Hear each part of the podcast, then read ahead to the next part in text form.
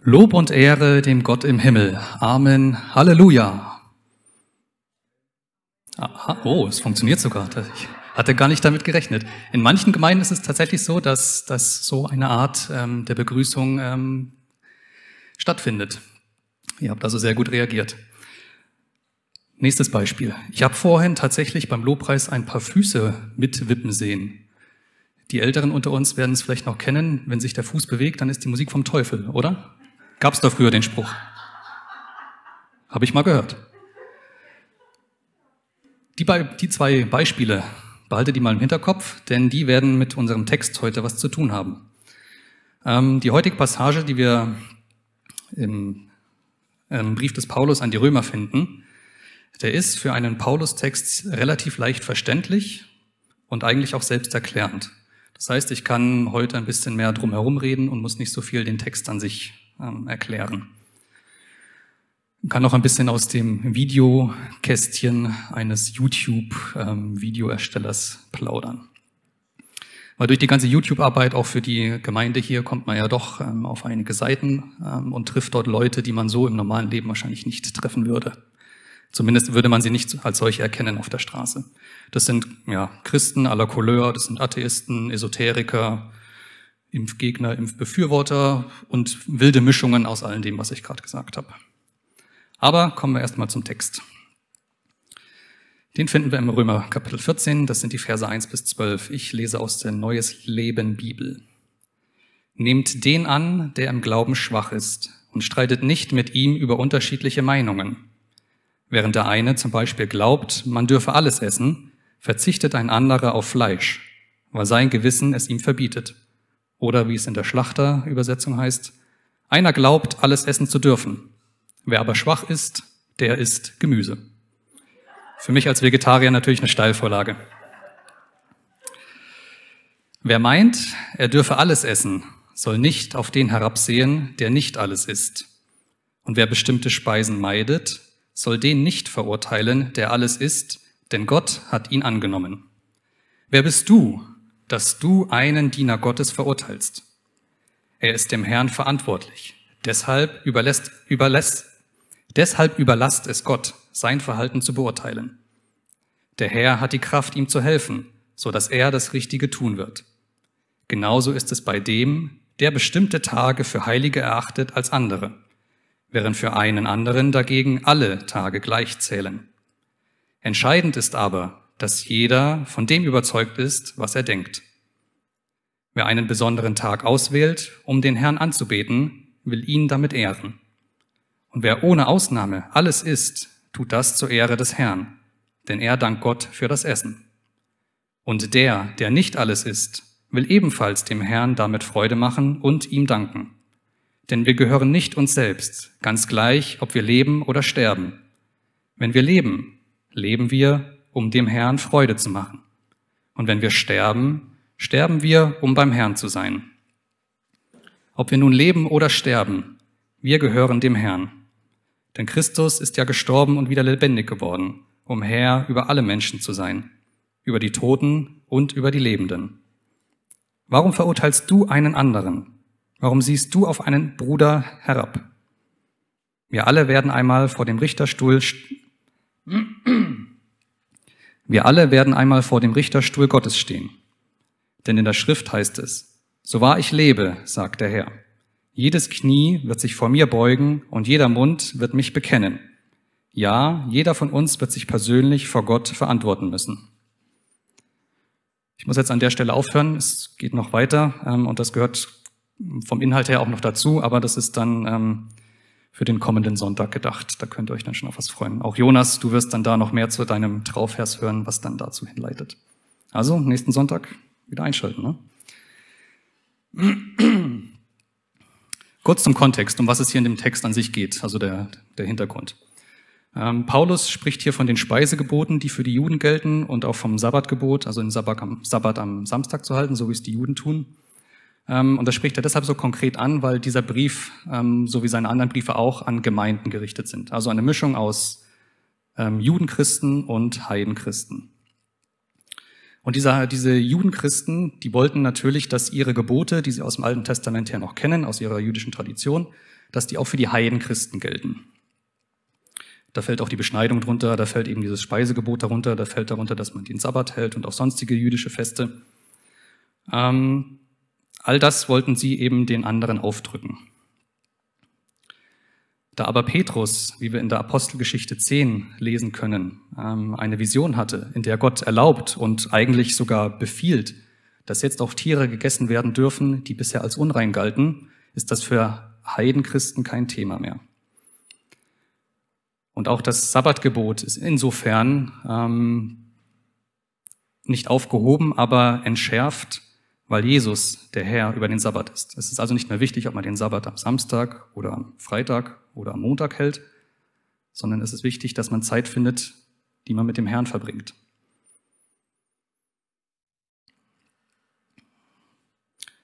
Und all diese Passagen, all die Briefe, die richten sich an, an die Gemeinde, Gemeinde sind wir. Also ist das auch für uns heute noch von Relevanz.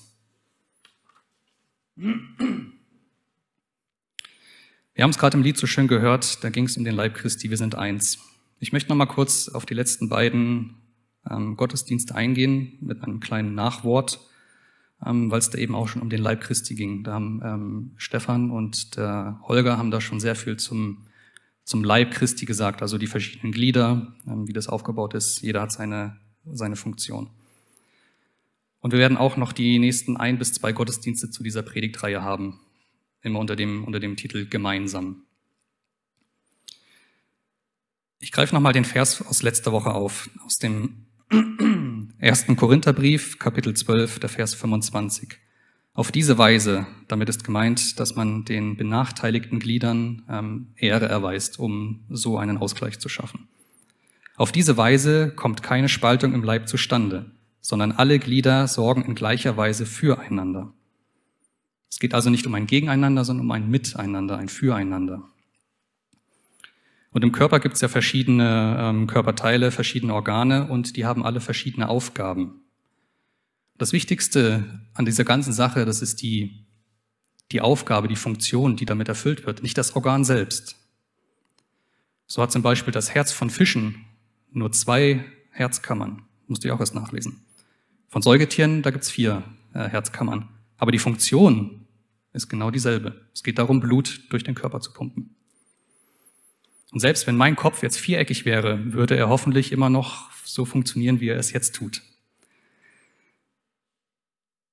Übrigens, wenn ein Körperteil nicht mehr funktioniert, eine Hüfte oder ein sonstiges Gelenk zum Beispiel, dann wird es ausgetauscht gegen ein künstliches.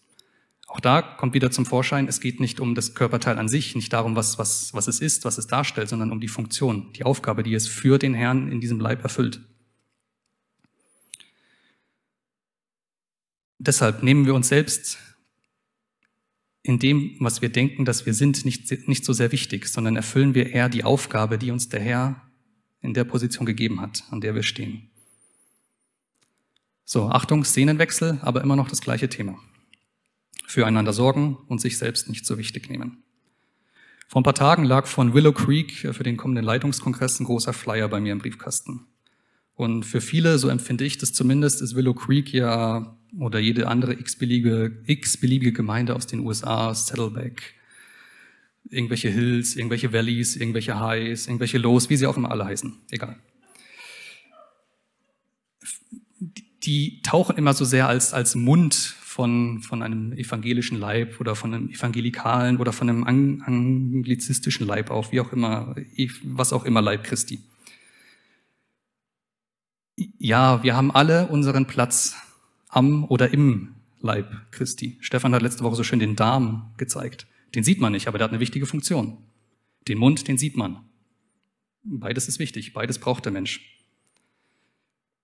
Aber manches wird einfach als wichtiger empfunden oder stellt sich oftmals auch als, auch, auch als wichtiger dar.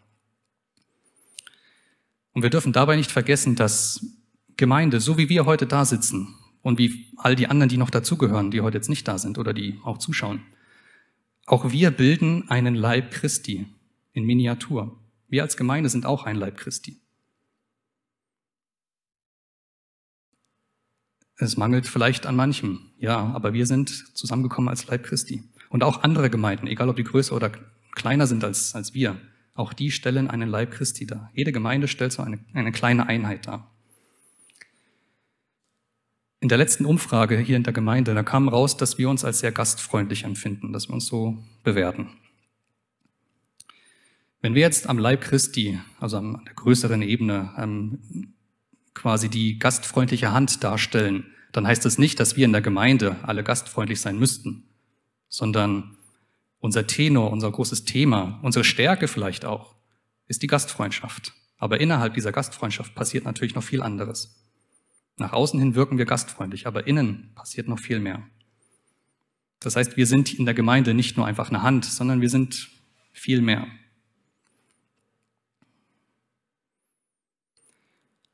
Und deswegen macht es auch wenig Sinn, immer nur auf andere Gemeinden zu schauen und nur deren vermeintliche Wichtigkeit zu sehen und dann zu denken, oh, bei denen ist aber so viel Mund da. Jetzt muss ich eigentlich auch schauen, dass bei mir der Mund größer wird. Nee, das ist falsch. Wenn wir, wenn wir als Gemeinde oder jede andere Gemeinde die Stärken nicht am Mund hat oder die Stärken nicht in der Hand oder nicht am Fuß oder sonst wo, dann macht es keinen Sinn, zwanghaft darauf hinzuarbeiten, dass man irgendwas anderes wird, was man nicht ist und was seinen Stärken und Gaben gar nicht entspricht. Deswegen, so wie Gott uns hier zusammengewürfelt hat als Gemeinde, ist es in Ordnung, so sind wir gut. Und wenn wir daraus das Beste machen, ist das im Gottes Sinne. Also gemäß dem heutigen Thema, gemeinsam nehmt einander an, fasse ich nochmal zusammen, füreinander sorgen, sich selbst nicht zu wichtig nehmen und andere nicht überhöhen.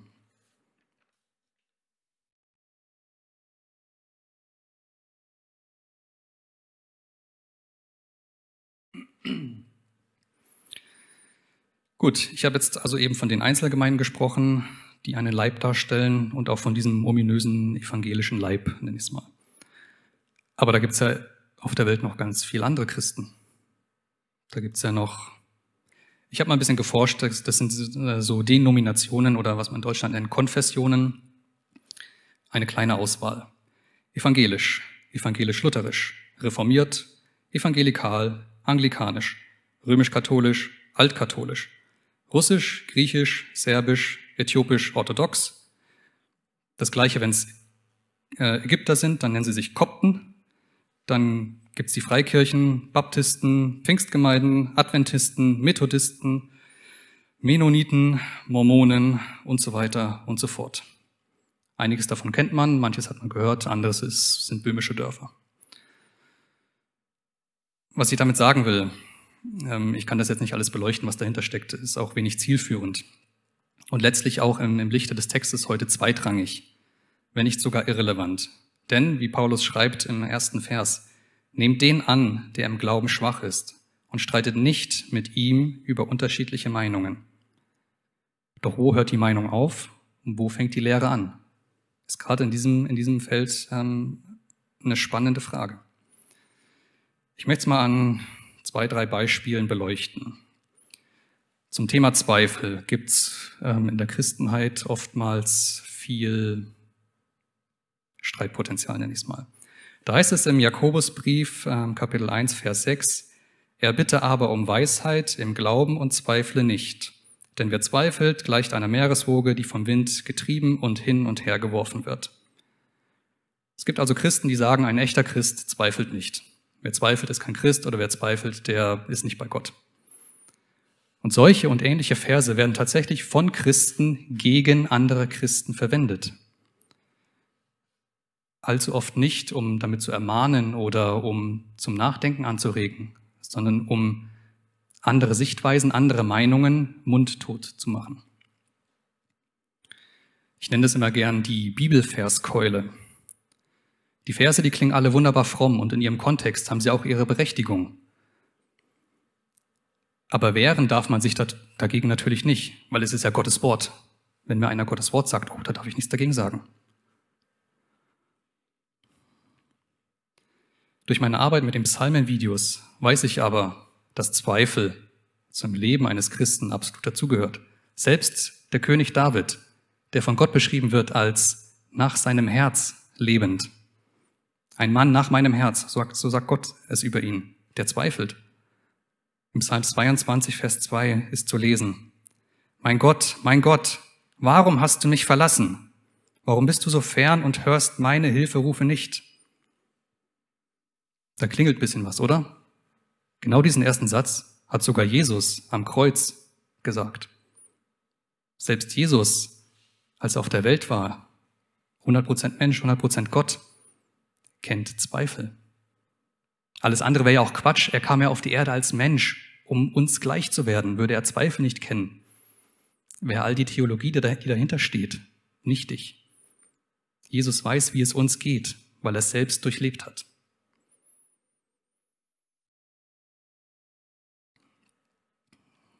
Ich habe schon ein paar Leute getroffen, die ähm, in ihrer Familie und in ihrem sozialen Umfeld so massiv angefeindet werden, die verlassen wurden und die sich dadurch auch von Gott vergessen, verloren, verlassen fühlen. Und das ist, das ist starker Zweifel. Aber dennoch sagen viele davon, ich halte an Gott fest, weil ohne Gott wäre es noch viel schlimmer. Die Perspektive wäre, dann könnte ich es gleich beenden. Viele haben es auch tatsächlich versucht, aber sie halten dennoch an Gott fest. Es ist also nichts, was ich mir jetzt ausdenke. Es gibt wirklich Leute, die, die sowas erleben. Wenn also jemand zweifelt und damit bei Gott ist, damit bei Gott bleibt, damit vor Gott kommt, dann ist das vollkommen in Ordnung. Das muss sogar so sein. Wo soll ich sonst hin mit meinen Zweifeln, wenn nicht zu Gott? Noch ein Beispiel.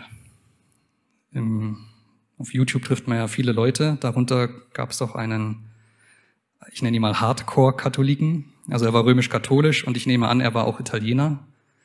Ähm, also eine sehr impulsive Kombination. Der Aufhänger unseres Austausches, ich nenne es mal Austausch, ähm, war, glaube ich, dass es um Privatoffenbarungen ging. Ähm, Katholiken haben ja, haben ja so, so eine Tradition von Privatoffenbarungen. Da geht es dann auch um, um heiligen ähm, Anrufung, Verehrung darf man ja nicht sagen, ist ja keine Verehrung. Ähm, meine Argumentation war, ähm, für mich zählt allein die Schrift, was in der Schrift steht, ähm, das gilt. Und mit dem Buch der Offenbarung ist eigentlich Schluss, was die Offenbarungen oder was, was Prophetien an sich angeht. Damit wissen wir alles als Christen, was wir wissen müssen, um von Gott gerettet zu werden. Und auch, was wir dafür tun müssen. Sein Standpunkt war mehr so ein bisschen, ähm, Tradition und Überlieferung sind wichtig ähm, und auch, dass sich der wahre Glaube, der natürlich nur der römisch-katholische ist, ähm, sich über die Urgemeinde, also sprich über Petrus, der ja wohl erster Bischof in Rom war, ähm, zurück auf Jesus leiten lässt. Daher auch dieses ähm, apostolische Amt, dass der, der Papst als, als höchstes Haupt der Kirche Stellvertreter Christi ähm, auf der Erde ist.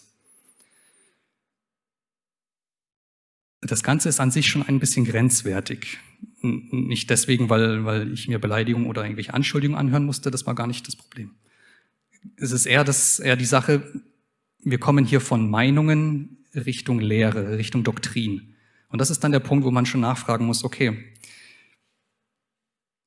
im Lichte des Textes heute, wo man nicht über Meinungen streiten soll, ist das noch eine Meinung? Oder ist das schon etwas, wo Menschen auf einen Weg geführt werden, der nicht mehr zu Gott führt, der nicht zu Jesus führt, sondern der um irgendetwas anderes kreist. Aber es gibt auch Katholiken, die können, können das in vernünftigen Ton darlegen. Ähm, die sagen auch mit der, mit der heiligen Anrufung, wie, wie es aus ihrer Sicht ist. Also ich habe auch andere Gespräche geführt. Es ist nicht so, dass jetzt jeder Katholik irgendwie ähm, auf einem Weg ist, der von Gott wegführt. Ähm, oder, oder einfach nur argumentiert in seiner Blase. Letztendlich müssen wir bedenken, wenn wir Meinungen haben und wenn wir Ansichten haben, ist das immer so ein Stück weit abgekapselt von anderen. Ähm, und deshalb prallen auch oft Welten aufeinander. Und mich stören auch gar nicht so sehr diese Privatoffenbarungen an sich. Gott spricht auch heute noch zu Menschen. Bin ich, bin ich voll dabei. Wenn wir Gott fragen und bitten um etwas, dann, dann antwortet er uns auch.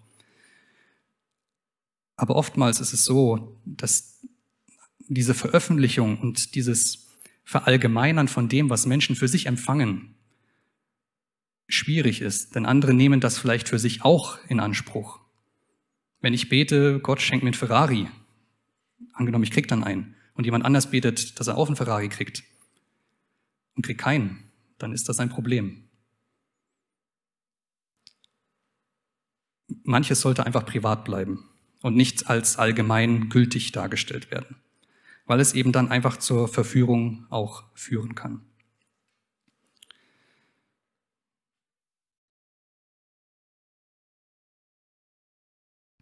Noch ein Beispiel. Ähm, ich habe kurz überlegt, ob ich es bringe, aber ich mache es trotzdem. Ähm, Thema Impfung. Ich spreche es mal an, weil hier Impfung in der Gemeinde irgendwie so kontextmäßig, ich habe jetzt keinen wirklichen Austausch wahrgenommen. Ähm, oder ich habe ihn zumindest nicht mitbekommen.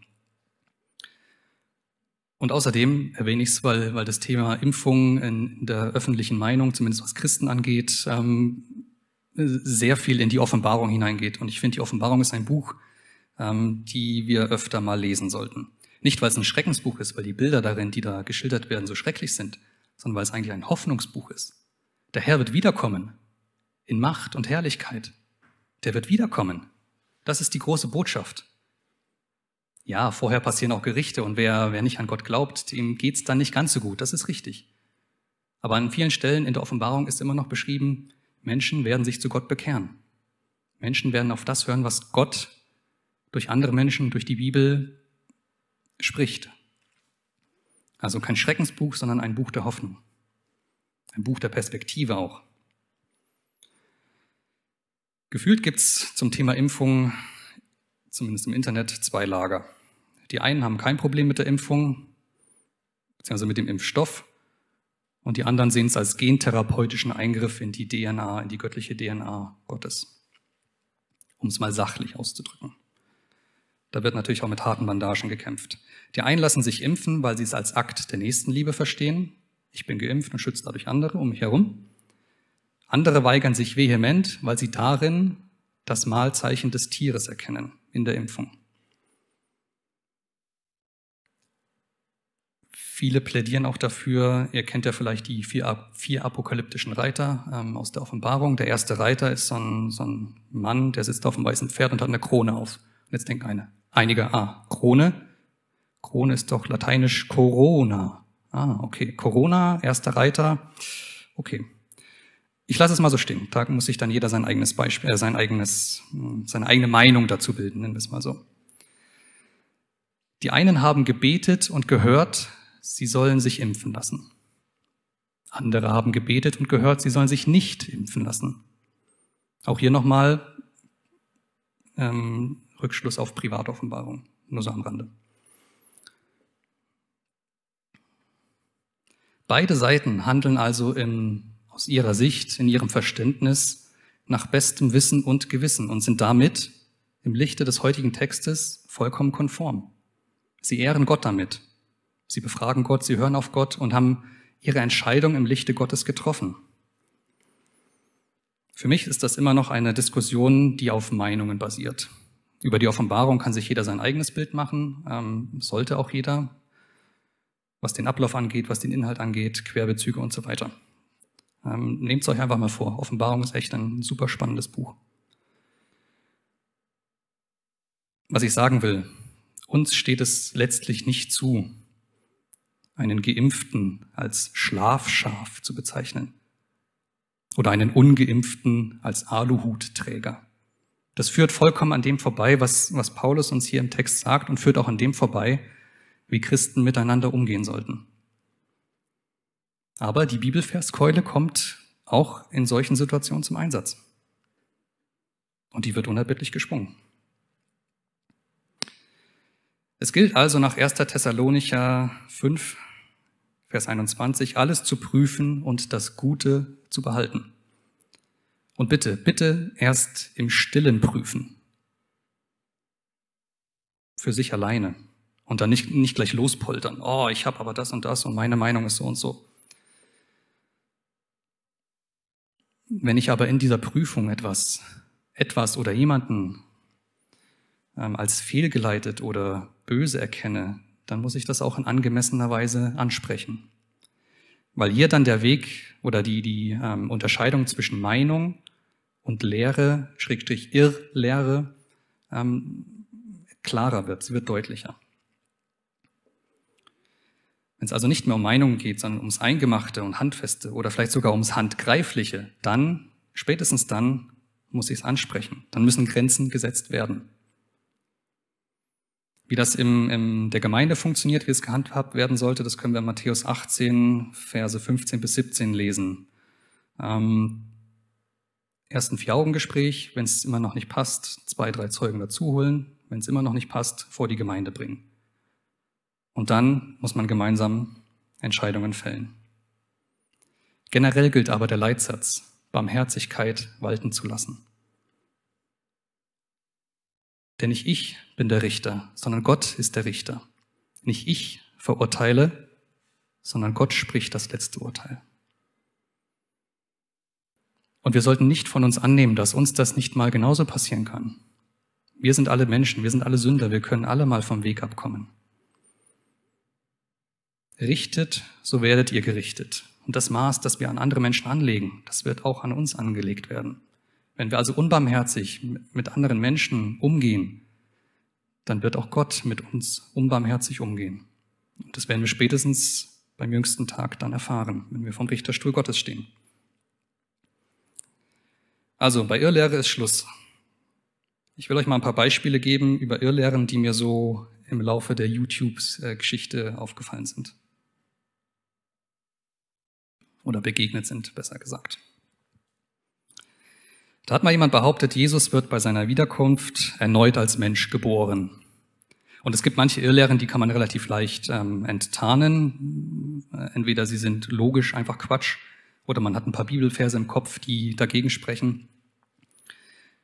Nein, Jesus kommt nicht als, als wiedergeborener Mensch, sondern es heißt in der Apostelgeschichte irgendwo, genauso wie er in den Himmel gefahren ist, wird er wiederkommen auf den Wolken. Dann gibt es die sogenannten Wannabe-Juden, also äh, möchte gern Juden nenne ich sie immer. Ähm, das sind eigentlich Christen, die unbedingt den Sabbat am Samstag halten. Wenn ihr euch erinnert an den Anfang der Predigt, ähm, habe ich erzählt, dass es Judenchristen gab, die den Heidenchristen erzählt haben, sie sollen ihre Gesetze halten. Genau solche Christen sind es, die sich das aufschwätzen lassen oder die das von sich aus annehmen. Versteht mich nicht falsch, das Gesetz Gottes ist, wie gesagt, immer noch gültig. Jesus hat es erfüllt, es gilt auch weiterhin. Aber durch Jesus ist es erfüllt. Wir selbst müssen nicht mehr stringent jeden Buchstaben davon halten, sondern durch Jesus halten wir an Jesus fest, halten wir auch das Gesetz. Dann, da hat es mich fast vom Stuhl gehauen, hat jemand die Vierfaltigkeit propagiert. Also Gott der Vater, Sohn, Heiliger Geist und Maria.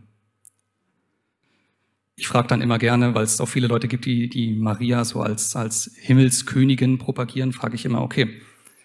Und sie sagen dann, ähm, Maria ist deshalb so wichtig, weil sie die Mutter Gottes ist und ohne sie wäre Jesus ja nicht geboren worden. Dann frage ich immer, wie ist denn das mit Judas? Hätte der Jesus nicht verraten, wäre er nicht ans Kreuz gekommen. Dann hätte es auch keine Erlösung für die Menschen gegeben. Oder wie ist es mit der Mutter von Maria? Hätte die Maria nicht bekommen, dann wäre Maria eher nicht da gewesen und hätte Jesus nicht zur Welt bringen können. Da kommen dann mal keine Antworten. Manches kann man auch einfach, ja, es, es ist krude manchmal. Dann das Neueste, was ich gehört habe, Gestirne, also Sterne und Planeten, sind genauso erlösungsbedürftig wie Menschen. Das heißt, da werden dann äh, Sterne und Planeten als Organismen, als, als lebendes Ding betrachtet. Da geht es dann schon so ein bisschen in die esoterische Schiene. Ähm, passend dazu gibt es auch ähm, Christen, sie nennen sich zumindest Christen, die behaupten, dass zur Vervollkommnung des Menschen eine immer wiederkehrende Reinkarnation stattfindet, bis hinein ins Jenseits. Da wird's dann, also ist es offensichtlich, ähm, weiß man, okay, es passt nicht, aber man muss dann ein bisschen mehr nachdenken, um das zu, zu widerlegen. Das hat dann wieder was mit ähm, Rechtfertigungslehre zu tun. Das heißt, damit ich besser werde in meinen Reinkarnationen, müsste ich ja selbst als Mensch immer besser werden, was ich aber de facto nicht werden kann, weil ich Mensch bin, weil ich Sünder bin. Aus der Bibel heraus wissen wir das. Ähm, aber das Streben, selbst besser werden zu wollen, geht an dem vorbei, was Jesus für uns getan hat und stellt es eigentlich auch in ein anderes Licht. Jesus starb für uns, damit wir gerettet werden. Fertig. Nicht wir machen uns selbst immer besser, damit wir gerettet werden. So nur ein kleiner Auszug. Abschließend möchte ich gerne noch, und das lesen wir im letzten Vers, nochmal auf die Verantwortung, auf die persönliche Verantwortung vor Gott kommen. Denn in der Schrift heißt es, so wahr ich lebe, sagt der Herr, jedes Knie wird sich vor mir beugen und jeder Mund wird mich bekennen. Ja, jeder von uns wird sich persönlich vor Gott verantworten müssen. Stellt euch mal vor, ich treffe mit äh, diesem römisch-katholischen Italiener in einer Jugendherberge zusammen und muss einige Tage mit ihm verbringen. Das würde spannend werden. Stellt euch vor, die Wohnungen, die Jesus für seine Freunde im Himmel vorbereitet, hat er gesagt, er geht zum Himmel, zum Vater, um Wohnungen für uns vorzubereiten. Stellt euch vor, das ist auch so eine Art Jugendherberge. Und ich treffe dort auch mit meinem Italiener zusammen. Das gäbe große Augen und blöde Blicke, oder? Es kommt also nicht darauf an, welches Urteil ich über ihn fälle, was ich nicht soll, oder er über mich, was er auch nicht soll. Es kommt darauf an, was Gott letztlich dazu sagt was Gott für ein Urteil fällt. Und die Wahrscheinlichkeit, dass er und ich in unserem Denken, in unserer Meinung falsch lagen, ist gar nicht mal so gering. Wir haben oftmals so ein Bild von Gott, dass das so einschränkend ist. Wir denken, okay, ich habe es so gelesen in der Bibel, so verstehe ich es und so muss Gott dann auch sein. Aber Gott ist viel größer. Der lässt sich nicht in, in unsere Denkweisen pressen, nicht unsere, in unsere Schemata, nicht in unsere Vorstellungen. Wir haben unsere Gedanken und Gottes Gedanken sind nochmal zehn Stufen drüber, weil er einfach einen anderen Überblick hat. Er weiß, was Sache ist. Und genau deshalb, ich greife jetzt mal einen, einen Vers ähm, aus dem nächsten Sonntag vor. Genau deshalb kann Paulus auch in Römer 14, Vers 17 schreiben. Denn im Reich Gottes ist nicht entscheidend, was man isst oder trinkt, Klammer auf, ob man geimpft ist oder nicht, sondern dass man ein Leben führt in Gerechtigkeit und Frieden und in der Freude im Heiligen Geist. Nebensächlichkeiten sollten Nebensächlichkeiten bleiben. Aber da, wo die gesunde Lehre verletzt wird, da müssen wir aufstehen, da müssen wir auch was, müssen wir auch was dagegen sagen. Das heißt, Jesus ist im Zentrum, Jesus ist der Mittelpunkt, nicht meine Meinung. Seine Lehre seine Worte sind der Maßstab für meinen Umgang mit Menschen und nicht mein eigenes fehlbares Herz, von meinem Verstand mal ganz zu schweigen. Jesus wird einmal die Menschen im Gericht trennen. Das kann man lesen in Matthäus Kapitel 25 ab Vers 31. Jesus richtet seinen Thron der Gerechtigkeit auf, setzt sich drauf und alle Menschen aus allen Völkern kommen vor ihn. Und dann kommt einer nach dem anderen zu ihm und Jesus trennt sie. Du bist ein Schaf, du bist ein Bock oder eine Ziege, je nach Übersetzung. Ähm, die Schafe, das sind die Gerechten, die Geretteten und die anderen sind die Nicht-Geretteten. Das obliegt dem Herrn, nicht mir. Nicht mein kurzsichtiges Verständnis von Gerechtigkeit, sondern Gottes absolute Gerechtigkeit wird richten. Deswegen kann es durchaus sein, dass dieser Italiener und ich tatsächlich beide in Gottes Wohnungen uns wieder treffen, weil Gott einfach andere Maßstäbe ansetzt. Begegnen wir einander also in Liebe und Barmherzigkeit, so wie der Herr, wie Herr Jesus uns auch begegnet ist. Und dann können wir uns auch als ein Leib verstehen, als ein Leib annehmen egal ob das jetzt in der Gemeinde ist, am evangelischen Leib Christi oder am weltweiten Leib des Herrn. Und dann können wir auch gemäß der Offenbarung, Kapitel 22, Vers 17, als Jesu Braut, das die Gemeinde ist, zusammenstehen und zusammen mit dem Heiligen Geist sagen, komm, Herr Jesus, komm. Komm, Herr Jesus, komme bald. Amen. Jesus, ich danke dir, dass du das Zentrum unseres Denkens und der Mittelpunkt unseres Fühlens sein willst. Und ich möchte dich bitten, dass du jedem Einzelnen, egal ob jetzt vor Ort, an den Bildschirmen, jedem Einzelnen das Herz öffnest, damit du dort Platz nehmen kannst. Und wo Dinge sind, die uns von dir trennen, seien es Meinungen oder Lehren, die wir aufgenommen haben.